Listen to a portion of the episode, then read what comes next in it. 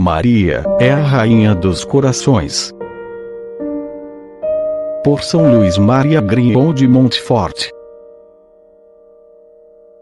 Maria recebeu de Deus um grande domínio sobre as almas dos eleitos, pois ela não pode estabelecer neles sua residência, como Deus Pai lhe ordenou, se não tiver direito e domínio sobre suas almas, por uma graça singular do Altíssimo.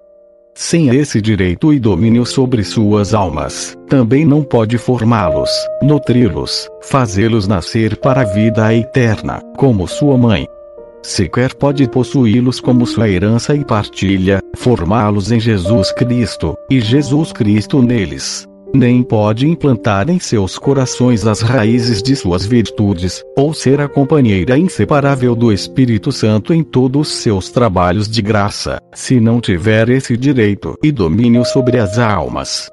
E esta graça, que lhe deu autoridade sobre o Filho único e natural de Deus, lhe foi concedida também sobre seus filhos adotivos, não só quanto ao corpo, o que seria pouco, mas também quanto à alma.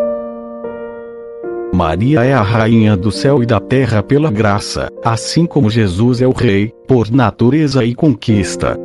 Ora, como o reino de Jesus Cristo compreende principalmente o coração, ou o interior do homem, também o reino da Santíssima Virgem está principalmente no interior do homem, isto é, em sua alma. E é principalmente nas almas, que ela é mais glorificada com seu Filho, do que em todas as criaturas visíveis, e podemos chamá-la com os santos, a Rainha dos Corações. Maria é necessária aos homens, para chegarem ao seu último fim. A Santíssima Virgem, sendo necessária a Deus, de uma necessidade chamada hipotética, ou seja, necessária apenas porque Deus quis que fosse assim, é muito mais necessária aos homens, para chegarem a seu último fim. Não se confunda, portanto, a devoção à Santíssima Virgem com a devoção aos outros santos. A devoção à Santa Virgem é necessária a todos os homens para conseguirem a salvação.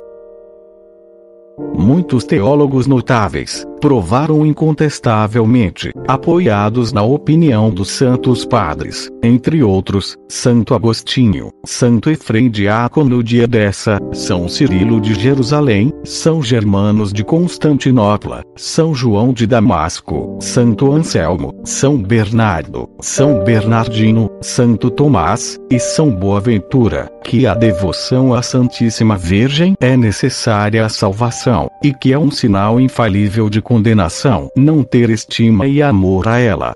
Ao contrário, é indício certo de predestinação, ser-lhe inteira e verdadeiramente devotado.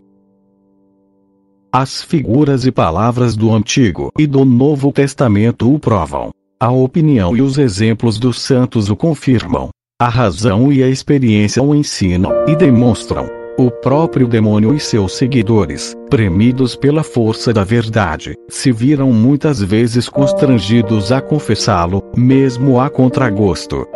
De todas as passagens dos santos padres e doutores que compilei para provar esta verdade, cito apenas uma para não me alongar. Diz São João Damasceno: Ser vosso devoto, ó Virgem Santíssima, é uma arma de salvação que Deus dá para aqueles que Ele quer salvar. Obrigado por ouvir mais esse episódio do podcast A Espiritualidade Católica.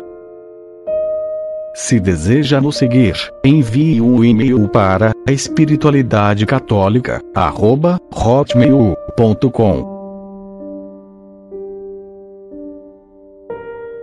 Se você deseja ouvir mais episódios, visite o site espiritualidadecatólica.com. Obrigada.